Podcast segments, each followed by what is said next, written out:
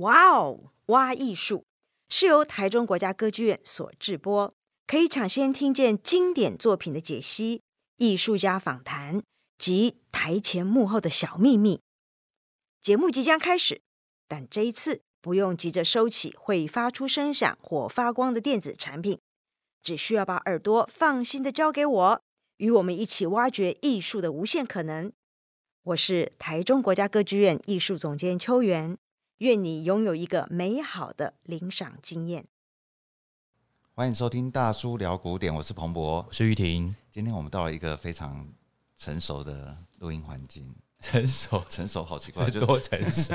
没有啦，就很舒服的一个舒适的录音环境。对，所以我们今天的声音可能听起来也不太一样。我突然对我在麦克风里面声音感到有点自恋，不知道为什么。好，希望歌剧院的朋友们不要介意。OK，今天我们要来聊的是白建宇大师最后三场音乐会，对，这个白贝多芬系列的最后三场音乐会啊，当然就是这个好戏走到后头啊，这个曲目真是越来越繁重，而且每一首曲子也是那个呃那个。质量就是那个质的感觉跟量的感觉都越来越有一种那个量感真的是非常庞大，对，所以这场这三场音乐会我真的觉得都应该听他有什么好讲的。好，我们这一集就到这边结束了。好，第一场是十二月二十一号了哈，没有要理你。对，二十一、二十二、二十三，对，最后三天晚上。对，二十一号的曲目我来附送一下好了，好，呃，升 F 大调二十四号。这首曲子给泰瑞莎，从小曲子开始，然后接着是降一大调，这个第四号奏鸣曲大奏鸣曲，一个很小，一个很大，这样子。然后接是中场休息吧，对，中场休息之后，呃一大调第九号，呃，作品十四之一，啊，相对也就是算偏小的曲子。然后呃，哎，不算小吧，这曲子应该不算小，应该对，就中等分量的曲子。然后接着也是个小曲，就 G 大调的第二十五号。啊，钢琴奏鸣曲。那这曲子其实跟那个二十四号，其实两首在这个时期同时期写的啦，两首都是小曲子。那刚好在这一场音乐会都演出啊。这场音乐会的 ending 就是用一个非常庞大而且大家都很熟悉的 C 大调第二十一号钢琴奏鸣曲《华德斯坦》作为结尾。所以这场这个音乐会有五首作品啊，两首是小曲子啦，但其实整场音乐会的分量还是非常的重。不过，如果从我觉得演奏家的角度来看，嗯，他在最后两场，因为是二七开始到三十二嘛，最后的六首，嗯，所以这一场其实是有一点是最低点，就是整个分量来说，我觉得他有刻意在倒数第三场有留下，等于像是一个留下一些比较可爱的，然后比较轻轻的一些作品在这场，所以这场其实除了二十一号是真的是。比较大繁重的曲子之外，其实前面的，就算长度是长的，可是它的主题也都是很比较短的。对，那奏鸣曲其实算是挺长的，就是第呃第四号那首。对，比如说第四号这个很长，可是它的那个主题是噔叮叮的，就是两个音程这样子的概念，所以它并不是一个很，比如说旋律线很长的这样的。的主题，嗯哼，整整个来说的话，它在发展上其实也就是更讲求贝多芬擅长的所谓动机式的作曲这样子。是，所以正是因为这些主题它没有特别的长，所以呃，整个听起来还是蛮蛮有海顿的那种轻快的感觉。好，所以它整个基调来说，其实二十一号晚上，我相信是蛮愉快的，蛮愉悦的。嗯哼，这里面我特别想聊的是第一首，他在。弹升 F 大调第二十四号这首，好，这首曲子据说啦，好是贝多芬他自己最喜欢的哦的一首奏奏鸣曲。他说他这个二十四号和热情是他自己最喜欢的。那还有一个版本写到那个时候吧，应该写到第二十四号的时候，觉得二十四号是我最喜欢的。对，呃，可能可以这样说哦，因为他后来还有一个版本是说二就是二十三、二十四和二十九。就是汉马克拉维，他最喜欢，对他这是三首他最喜欢的作品，这样始乱终弃。但是我觉得我可以这样子看，就是这一个曲子和热情，因为他们是编号是接在一起，接在一起的，对，然后形成一个很大的反差。嗯、这个曲子是六个声升记号，跟那个谁一样吗？那个呃，应该说呃，命运跟田园，但是就常常会就是两个。出版作品编号是连在一起的，但这两个作品的风格的差别，就是简直是感觉是不同的，差很多，写写出来的东西这样。但是其实从这边虽然编号它连在一起，可是创作年代其实隔了蛮多年的。哦、这一首是一八零九年，啊，热情的话就是二十四号是一八零九年，OK。但是二十三它应该是一八零六年所以这三年之间，我相信它变化很多，嗯、所以我倒不会觉得说是他刻意的写的两两个、哦，所以是刚好一样，出版商反正编在一起，对他把它编在一起，反正都小曲子编在一起就是。嗯，大曲子哦，热情是很大的，对对对对对对，主要是那个六个升升记号，这是贝多芬自己唯一一首，就是奏钢琴奏鸣曲中使用了这个调性。那这个调性本来就其实使用的人本来就很很少，在那个时候，所以它其实呈现出了一种嗯特别缱绻的柔情。哦、oh?，对，所以是这个曲子，它其实就是献给他的学生，是布朗斯威克泰瑞莎布朗斯威克，是这个人也是他不朽的爱人中的候选人之一，对，候选人，对，一定要这样子吗？就是很多个这样，他们两姐妹嘛，然后他这个他献给的是泰瑞莎，泰瑞莎，他二十三其实献给的是他们的爸爸，哦，啊，是这样，有一点这样的渊源啊，是对。那这个曲子，如果大家回忆一下，它就是所谓比较歌唱性的，嗯、这就是贝多芬比较其实还蛮难得是使用歌唱性的主题来作为第一主题这样子。是呃，那这个主题的话，我觉得它有一个特点，就是它呈现的是一个呃反向的感觉，就是反向呃上面的高声部它是从上到下，但是、嗯低音部的话是从下到上，哦，所以它的整个声音是有点内缩的感觉。是，所以规模其实相对于其他奏鸣曲是不大的啦。呃，其实也是为了给他弹的吧，给泰瑞莎练练琴用的嘛。嗯，其实还是蛮不容易的这样子，因为我觉得他当他的学生也很累呢，就是 他只是献给他，我才没有看到资料说他要逼那个布朗斯威克一定要弹得出来啊。那学生都弹这些东西，但是真的不容易，因为你看哦，如果我现在找到那个谱啊，比如说一开始的主题是哒滴噔哒哒哒滴，好，它所以哒哒哒，这个就收回来了嘛。但是左手是哒哒哒哒滴哒哒哒，所以它是一个蛮大跳的。然后其实左手要弹得好，他手要撑得很开。然后你在弹的时候，其实呃，如果你真的要照它谱上，比如说它的低音。是写四分音符，但是比较高一点的，它是写八分音符。意思就是说，你一只手要弹两个声部就对了。哦，哦然后但是你又，我刚刚又提到说，它的整体走向是从下往上走嘛，所以你的手要又要往上，可是你的小指又要留在底下，所以你其实手会很，所以技巧上很需要，没有到很难，但是需要特别去练习。哦，对，就是蛮蛮要注重你的就是音的延续这样子。嗯，所以。他我觉得他整个作品都有一点从内就是往内，然后慢慢展开，这个是他整个作品的一个主轴。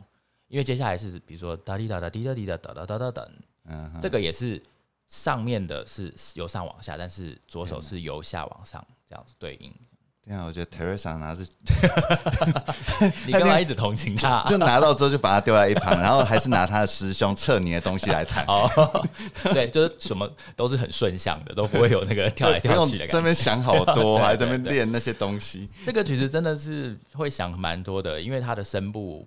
不单纯哦，就是说是有多 至少很至少通篇来看都有三多，是不是？不单三个声部在跑，那随时都有三个声部，你本来就是要顾虑的蛮多的，嗯，所以它是一个很迷人的作品啊。哈，它的第二乐章蛮特别的，有一点其实有点像是舒曼的交响练习曲的最后一段，如果你会去听。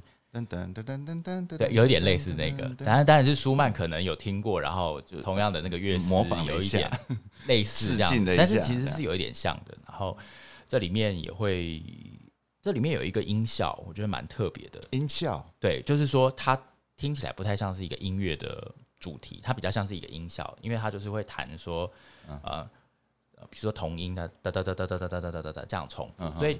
其实它最主要应该是第一个音下去，那就是它原本的轮廓的样子。是，可是它就很快的加上后面两个音，就很像是一种自带回声的音效就对了，自带回声。这个在贝多芬的奏鸣曲里面，其实越后面越常出现这样。Oh. 那我觉得就是比较听起来不太像是，它肯定不是要写哒哒哒哒哒哒哒哒哒这样的感觉，他是噔噔噔噔，但是中间那个那个效果，那个回音的感觉是没有电子乐器嘛，所以你只好用你自己的手去把它做出来，比较像是一个心情上的表达。我觉得哦，是对，对我自己来说这样子，这曲子听起来还真的是挺挺挺难的。当然是因为我蛮喜欢的啦，所以我就是比较深入的去看了一下这样子，所以就讲出刚刚这些。啊，有一些是从呃资料上啊，或是学者的说法。那像刚刚最后这个自带回声，就是我本人自己的心容感觉。这里面比较能够呈现出贝多芬，不只是他会写大块的音乐，嗯，他也会写工笔的那种笔法。我觉得是他在他第二乐章里面，你会发现有很多那种细碎的、很、嗯、很很精巧的这种呃设计。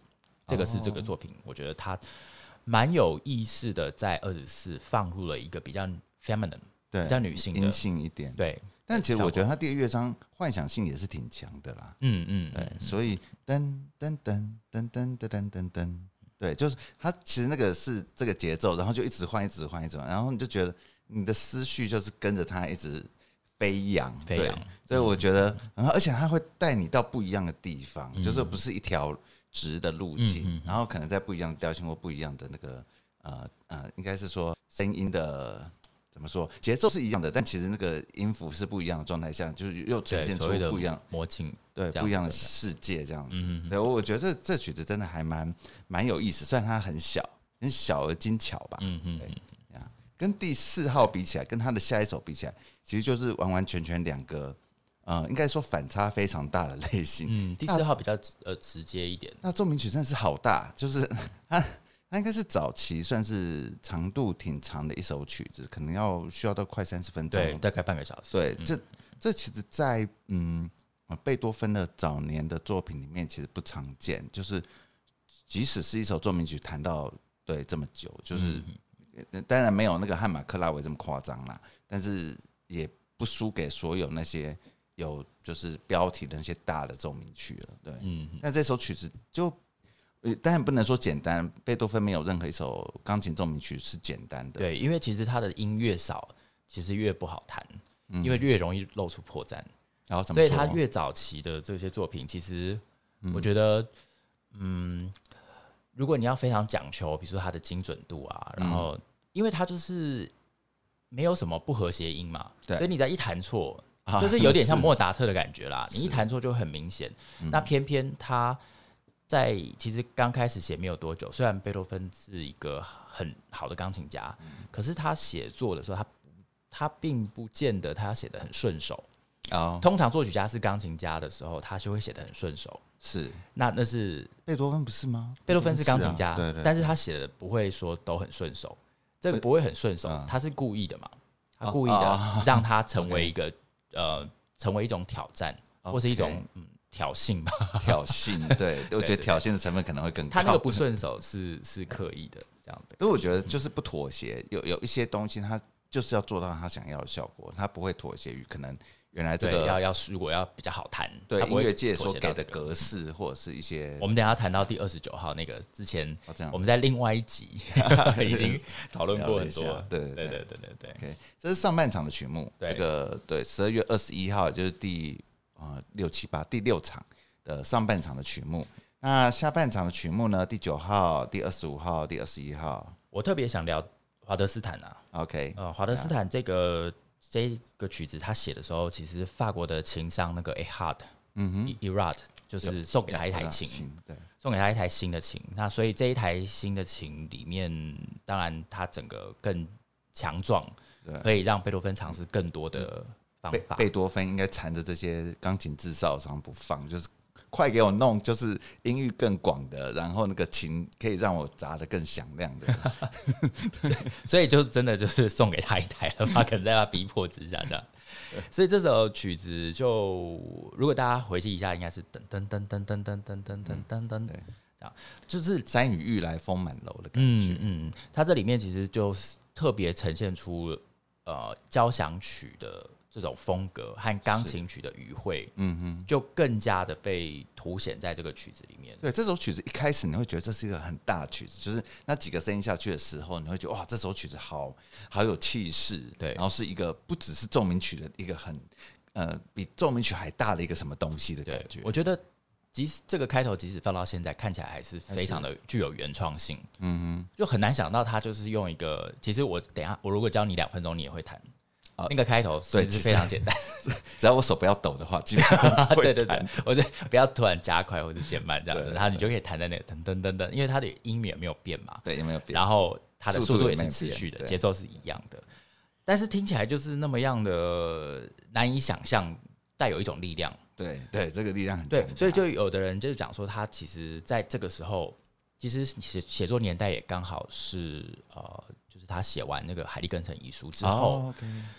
他找到一这个更强的、更活下去的这种更广大雄交响曲差不多时间线。没错，我要再提的就是，很多人会把这首曲子跟第三号的那个交响曲的伴奏类比，因为如果你回去忆一下那个噔噔，然后噔噔噔噔噔噔噔噔噔噔，对对对对对，很多学者会把它这样类比，是还蛮好玩的。对，这是他从这个第三号交响曲还有这个帕德斯坦之后，找到一种新的表现他内在力量的一种。他说写到第五号就更那个，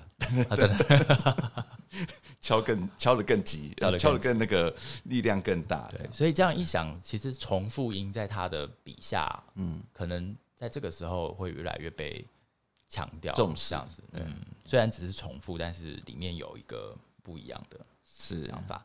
然后这个曲子的第二乐章，呃，其实照理说应该是个慢板呐，对，但是他写的并不是，他是写一个 in。Introduction 是不是对，有点过门的感觉？是一个这个这样的序奏。我每次听这个第二乐章，我都觉得啊，怎么？其实它应该是第三乐章的前面的什么东西？序奏，嗯，对它，它被称为一个乐章，你会觉得好像就有点少了一点。对，就是轻了一些。你不是这结构上很奇怪？其实它它其实跟第三乐章连在一起的嘛。但它的长，就是你如果越听越熟悉这首曲子，你会觉得。第二乐章其实是第三乐章前面长出来的一个什么东西，它只是为了接到第三乐章的一个东西存在这样子。嗯，其实听起来是会蛮像的，但有一些人的看法是觉得它比较像是歌剧里面的一个间奏曲的概念这样子。Intermission。对，所以也可以看作是，其实他在这边去借用了戏剧音乐里面的一些语汇，哦，然后放到这个器乐的钢琴曲里面这样子，然后所以才有一个。不一样的，我觉得这个对这个这个啊，第二乐这首曲子的第二乐章的确是很特别，很特别，就是它它长得很很不一样，对对，嗯嗯，OK，它但是也很巧妙了，对，不是那种一一整段都是很慢的，然后就是柔情似水的或什么，就是很典型的慢板。所以可如果用歌剧式的看法，就会发现其实贝多芬他心中应该有打算要写一些声乐曲，因为费戴里奥这时候还没写出来，哦，他还没尝试一在一八零六年的时候。最后，呃，但是他前面有尝试过其他的歌剧，只是没有写完，这样子。了解，嗯，OK。所以第六第六场音乐会，我们大概就先聊到这边。反正对这几首曲子，其实都我我觉得呃很好入耳，就是听进去其实是很顺的曲子。那而且全部都大调。哎哎，对，全部都大调，而且用一首这么重的曲子，就应该说这么受欢迎的曲子作为结尾，所以这首这场音乐会其实是蛮啊讨喜的吧？对，好想吧，反正就是我也觉得应该很轻松听。对，虽然说曲目量是大的，就是五首，然后又有大曲子在里面，但有两首大曲子在里面，嗯，但基本上不会有给你太大的压力。嗯，对，没错。最大的压力应该就是 最后一天吧，最后一天，对，最后我觉得没有，我觉得最后两天压力都挺大的。我们就聊第七天吧，对，倒数第二天，倒数倒数这两天，好，倒数这两天的曲序啊，就是啊，第七场就是二七号、二八号、二九号嘛，二九号就是汉马克拉维，大家都知道那首锤子键琴很大的曲子。然后呢，最后一场就是最后三首奏鸣曲了，第三十号、第三十一号跟第三十二号。那这些曲子其实跟之前在日本场的排序是一模一样的，因为我觉得这个应该是最后六首真的太崇高了，所以我我觉得也没有什么好动的，反正就是。但我比较讶异的是，嗯，以白建宇的状态，呃，他把倒数第二场的这三首曲子摆在一起，压力应该挺大的吧？就是第二十七号因为加第二十九号，众所皆知的就是技巧上很困难，嗯、对你很耗很费力，很费力，真的很费，就像你打完一场拳击赛一样那样子。就是有人形容是呃，Everest 是什么？圣母峰，嗯、对，就圣母峰 Everest。然后第二十九号，我们都知道，他其实谈谈你简单一点也是要花四十五分钟，那也也有花五十分钟把这首曲子弹，但是就跟一首交响曲的长度差不多了。那你二七号跟二十八号其实也不，而且二十八号完全是不轻的曲目，对，完全不轻，都幻想性很强，嗯、而且很很难，因为幻想性很强，所以它很需要耗那个脑力、意志力。对，所以我就想，哦，这场音乐会，这场音乐会，我自己觉得应该是这八场里面最，就是各方面来讲都是最难、最具挑战性，对，最具挑战性的。对啊，因为我这次在查资料也查到那个有一个美国钢琴家。嗯，其实我觉得他，我还蛮欣赏他，Jonathan Bees 啊，Bees 一样，Bees 在排的时候，他就全部二十九，全部都没有排在一起哦，真的，对，全部他连三十三、一三二都没有排在一起。哦，我想说他正值壮年，你知道吗？对，他的技巧也很好，对，然后，但是他全部都没有把它排在一起。对，他有，他有录全还是去年的？对，就新专新专辑，而且应该是。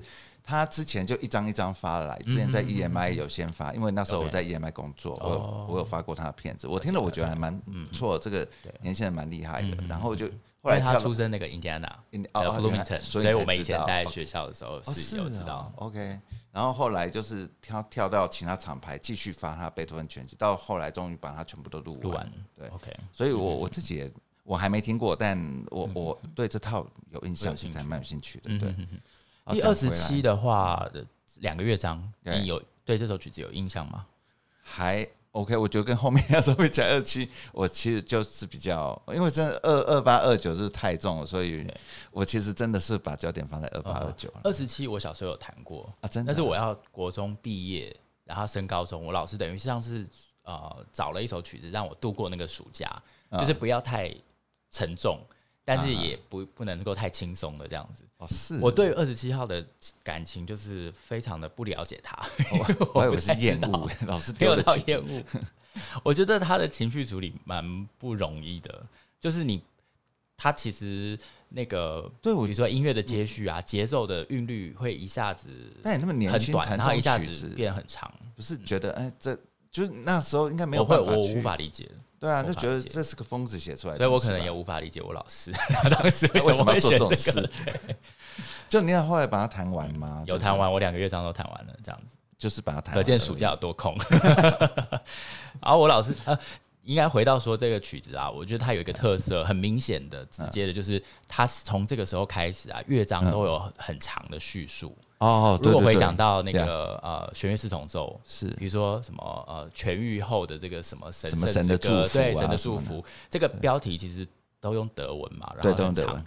这两个乐章就是他都写的很很完整的描述，比如说生动的，然后从头到尾你要带着感情和表情的这样子。对，然后第二乐章他写说就是速度不要太快，然后要用非常歌唱的方式来演奏。他是担心人家没有办法。看得懂他要做什么吗？还是以他过去的个性，我觉得其实用一两个字就可以表达了。对啊，对，对啊。但是他偏偏要写一个长的句子。而且之前你说就就是很基本款，就是那些什么，难道不用带着就好了？对，对啊。我是谈的人自己不会带着那些感情啊，或者是非常歌唱的，那怎么会写这么长呢？对，我觉得还蛮好奇的。所以也许是他的一个新尝试吧。嗯，但是这个像这个叙述可能就比较。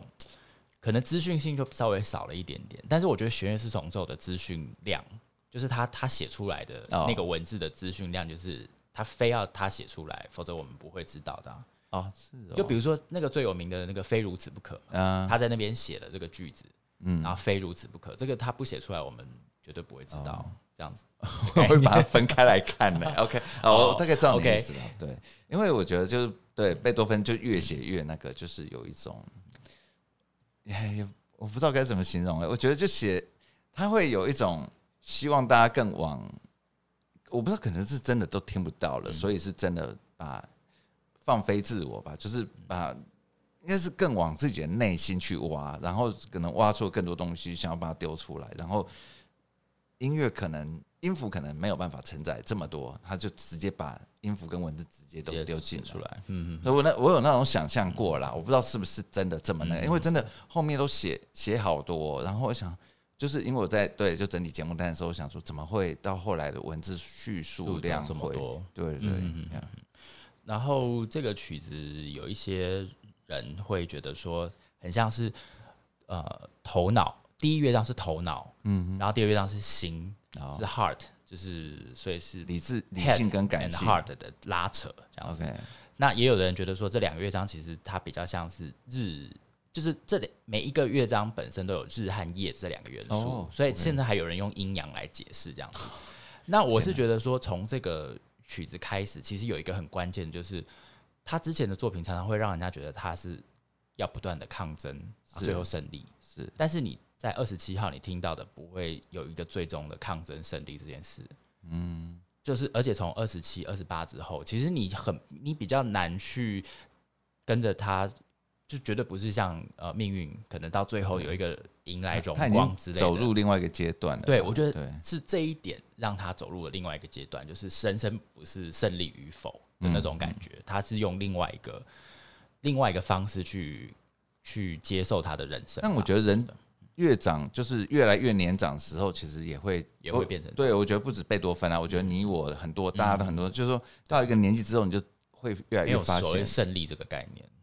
对，就是说，就是说追求胜利，这当然还是会追求胜利，但是在你的可能人的一辈子的一个一个规划或一个想象当中，呃，拿到胜利这件事情，或许已经变得不再是这么重要了，不是你人生什么最大的目标或什么的，对。所以，对这时候，而且又加上贝多贝多芬，其实他的个客观环境已经处在一个真的是颇，不要讲不堪啦，但是其实真的是有很多，不管是啊家里的事情啊，或者他自己的生活状态啦，自己的身体状态啊。都正是处在一个比较不 OK 的状态里，所以整个政治的大环境啊，对政治也是动荡。对，所以呃，贝多芬烦恼的事情绝对不止在啊、呃，你音乐上音符上看到这些而已，只是他真的就把这些东西、这些不确定性或这些不安感，其实也用反映到了这些音符里面。对对对。那、啊、第二十八号是在一八一六年完成的，所以这时候他是呃四十六岁了。对啊，一八一七过世了嘛。啊，一八二七，对不起，一八二七，所以还有四年，对，四十四十六岁，对，四十六，四十六岁完成那首曲子，我个人非常喜欢。然后我也是，它是一个六八拍的，第一乐章有六八拍。那因为六八拍通常因为六拍就会比较流动一点，但是这个曲子因为它也是内声部是非常多的，几乎是从头到尾都是用和弦在弹的。OK，所以这样子的和弦，然后弹六八拍，你会，我会觉得这里面。它所呃建构出来的那个空间感是很广阔的，然后嗯，但是又很像一个静夜的感觉啦。我觉得就是在一个安静的夜晚里面，然后它是一个很大的空间。就从这边开始，我觉得他好像没有说一定要把音乐推向哪里，就发展到哪里去。嗯哼，你会觉得它就是一个静止的空间，然后这边有东西，这边有旋律出现，然后那边有旋律回响。所以这首曲子其实它从头到尾是都没有停下来的吧？对对，这从第一乐章，对，就是从头到尾咻就这样子。其实它有点跟我在听这首曲子的时候，我偶尔会把它跟呃李斯特的 B 小调连在一起，嗯就是他们同都是其实就从头弹到尾，嗯然后要么就是他们的幻想性都是非常足的。这首曲子带给我最大的，如果说这这曲子我可以自己来。给副标的话，我就用“幻想”两个字。OK，对，因为我觉得这首曲子就是那种幻想的甜美的感觉，其实真的是发挥了淋漓尽致。它就是一个主题，然后一直在那边转啊转啊转啊，然后到最后第四乐章主题又转回来，这样子，我就觉得哇，同样一个主题，其实不是什么多嗯多起眼的主题，但是它就就这这首曲子让我对贝多芬就是崇敬的点是在于，它就是这样。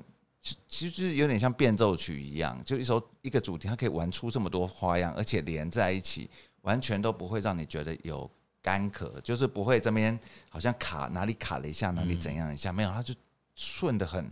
我就觉得好完美这首曲子，对，所以我自己很喜欢这首曲子。但不过虽然是一口气弹到尾，但是它第一乐章和第二乐章大家会接得很紧。不过谱上是没有写说要立刻接下去啊，只有第三到第四是连连着过去的这样子。对，所以嗯，但我觉得因为他的那个情绪，每一个乐章的个性都很强烈啦，所以音乐家通常会蛮是连着在一起的，他会把它当成一个一个整体这样来看这样。所以有一个学者哦，也不是，我在看到一个资料，他说华格纳特别喜欢这首。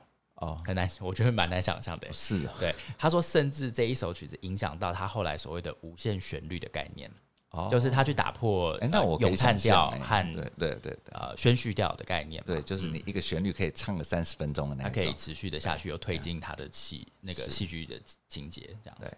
对，所以这个曲子我也很喜欢。对。好了，要讲二十九，二十九一零六，二十九，我们要讲吗？反正自己回，就是听众自己。我们下礼拜就会上 上这一集节目。我这边可能补充，就是说有一个呃音乐学者，也是钢琴家 Charles Rosen，之前有提到，Rosen 就说这首作品他觉得甚至都不像贝多芬他自己。就贝多芬可能自己都没想到说，哦，自己可以写他被附身写出来的东西就对了。我是不知道这句话就是讲出来的意义是什么，但是我想应该最主要就是说他他的超想不到崇敬他的方式，对对对，这已经是 Beyond 的他的 knowledge，这样把附身拿出来用了。对，这曲子的确是很。对，我第一次听到这曲子的时候，有有一种哇塞，怎么有人可以写出这么伟大的作品？而且伟大的到你看它的谱面，你会觉得它很简单啊、哦！真的哦，就是它实际上很难弹，对不对？但是它谱面写的之简洁，啊、你觉得真的是很干净，然后很你说跟其他的奏鸣曲比起来，它其实不会有太多让你绕手的东西。应该是说它听起来很困难。它听起来那么复杂，对、啊，它的谱面竟然写的是那么样的利落，而且我觉得那个副歌应该很难弹得好吧？很难。想说这个，因为本身指法非常的绕手哦。对，那天卢老师也有提到，对，对，所以想说这首曲子真的是很很硬啊，对，嗯。而且他这样子，然后白建宇把他这三首曲子排在一起，我真的觉得好猛，艺高人胆大。不过他这也不是他第一次啦，所以我想应该他绝对可以处理得了。只是对我很好奇，他以他的。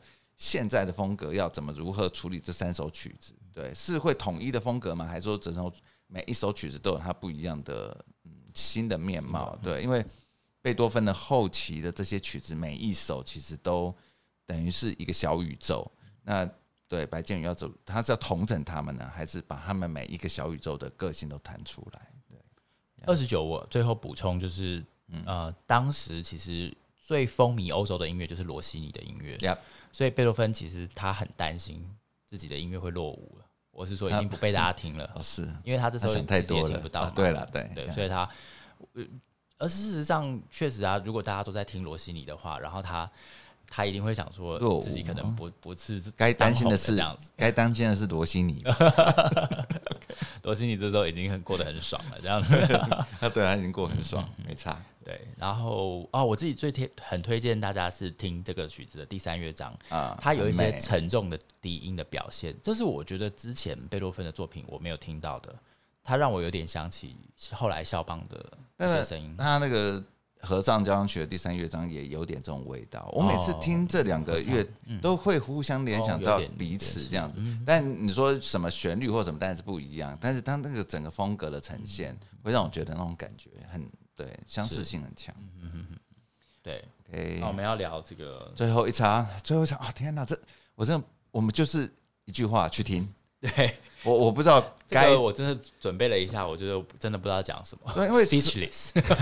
二十三号这第八场，这场因为我真的三十三一三二，对我我我觉得就已经很完整啦。你就是，哎呀，听说没有中场休息吧？这一这一场这一天是没有的。对，它其实不长啊，只能。如果你从头到尾听完大概六十分钟，就这场音乐会大概顶多六十到六十五分钟，但这场音乐会的后劲，这场音乐会的那一种神圣感，这场音乐会的这个应该说这，呃，就是曲乐曲的分量，绝对不会输给前面的七场的任何一场。嗯、当然，对，嗯、那对第三十号 OP 一零九，三十一号 OP 一一零，三十二号 OP 一一一，应该是很多钢琴家。在发专辑的时候，都会把这三首连在一起发，然后这就是一个整体。他们甚至认为这三首曲子就是一个整体，所以他们觉得说里面的一些乐乐思是贯穿这三首的，嗯、有一些很强的连接，这样。嗯、但是我呃实际上去查资料，说是从谁开始这样弹。嗯，老实说，我准备到现在，我还没有看到一个很明确的资料。我只有看到说，布伦德尔当时在录这个曲子的时候，他就是觉得说，这三个是必须要连在一起弹的。嗯、然后他的这个做法也影响到后来他很多学生啊，生像是 Paul Lewis 也是这样的去去开他的音乐会这样子。嗯、对，所以这个曲子我还蛮喜欢一个说法的，就是有一个学者说，呃，他觉得呃，可能看起来。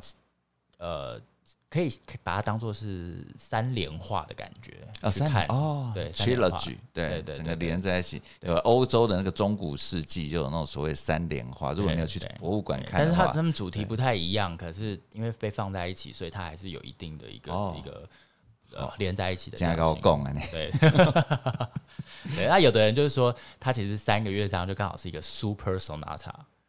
那么他就是第一、第二、第三乐章。我想说，这也太 super 了吧？到底有多少赞赞美之词灌在这些？但的确，我觉得这三个曲子值得这些赞美。它，而且，嗯，第三十二号，它甚至就是在后呃第三十二号的第二乐章，你甚至可以感觉到贝多芬迈向未来的，就穿越时空迈向未来的一个痕迹，就是比如说有。一种爵士乐的这种，就是切分音的一种一种展现，对，那就是有一些，这这是已经呃一八二七年左右，这应该是两百年前的东西了。它是创作在一八二零到二二年，二二年哦，就大概那时候已经算是两百年前的东西。如果哎，一八二零二零，哎，它刚好就这首曲子创作了两百周年。哦，真的耶，对对对对，就是对这首曲子的后，你说后第二乐章后前半段啦，应该前半段那那些节奏的处理，节奏的处理，你会觉得。对，我相信贝多芬写完，当时就是那些听众听的感觉，应该是觉得莫名其妙。嗯，你这样列下来，对，不知道在干嘛。对，但我相信到了现在，就是两百年后，嗯，不管你有没有听古典音乐，它里面节奏还是会让所有啊、呃、听音乐的人，或者是比如爵士啦，或者是摇滚啦等等这些音乐的，听到这个东西，你还觉得哇，这个东西在两百年前就出现了，对，它非常的。会让你觉得很不得了，对，嗯、所以那就乐理上来说，这里面其实三首出现最多的就是很多大量的战音啊，对对对，这个是一个他把它已经不是伴奏了，他就是已经是嗯无所不在的一种出现。啊、有的人形容是一种心心灵的震战啦，哦，心灵对 心灵的震颤，对，这这战音也不是说反客为主，而是说它变成一个非常。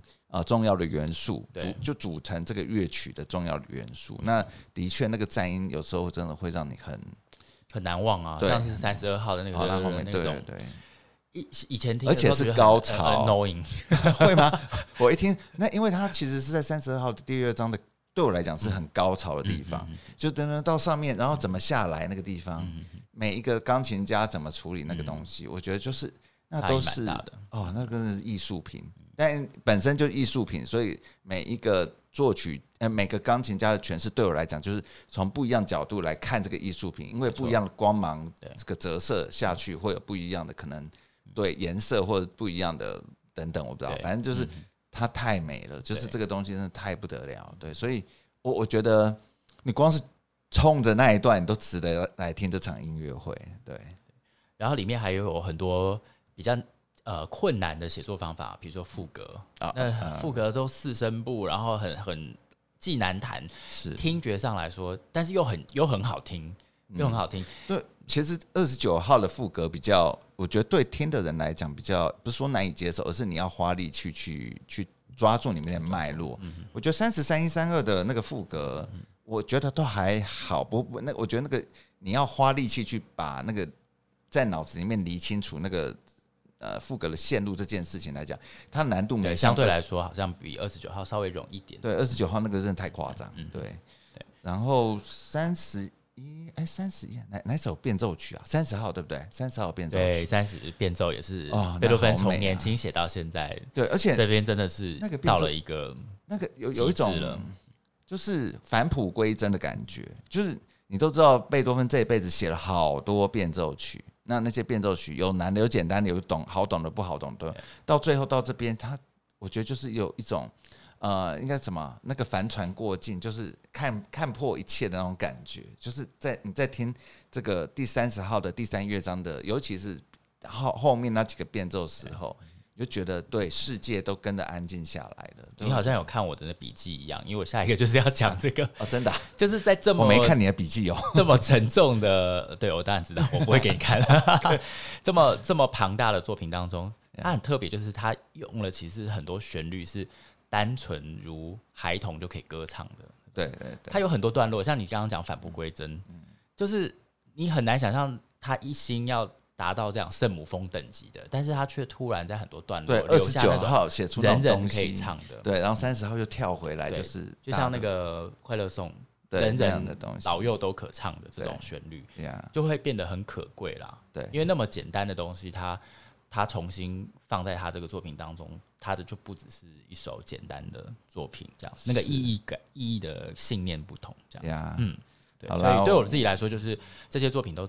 其实就完全超过所谓悦耳，嗯，因为他其实就听不到嘛。那他听不到的时候，他其实写的就不再是悦耳的音乐，而是嗯，就是写出他自己的身为人的力量吧。对，但我觉得这三个曲子，我对我来讲，它也是悦耳的，就是说它其实是好听的，它不是属于就是会让你觉得。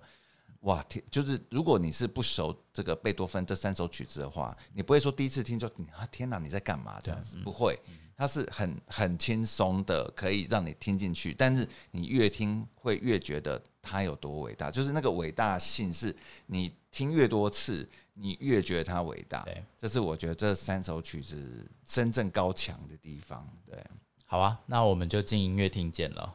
好，大家都 对这八场，对，就是大家能够到这个，哎，我先再讲一下时间好了，对，十六号到二十三号嘛，就是年底，然后白建宇，这都是晚上哦，就连续的八天晚上都在啊。台中歌剧院的中剧院没有哎，十九和二十是下午啊，有两天下午是不是？有两天下午。OK，那我礼拜六和日是下午啊。对对对，我这边资讯错误了。对对，就十九号跟二十号是呃晚呃下午下午两点半。对，然后其他七其他六场是晚上七点半这样子。没错，所以欢迎大家就是到时候到中剧院这边多多去享受了。对，其实把自己的耳朵交给白建宇，嗯、相信你会交给贝多芬，对，交给贝多芬，你会你会收获很多的。嗯、哼哼 OK，那我们今天节目就到这边为止喽，谢谢大家收听，拜拜，谢谢，拜拜。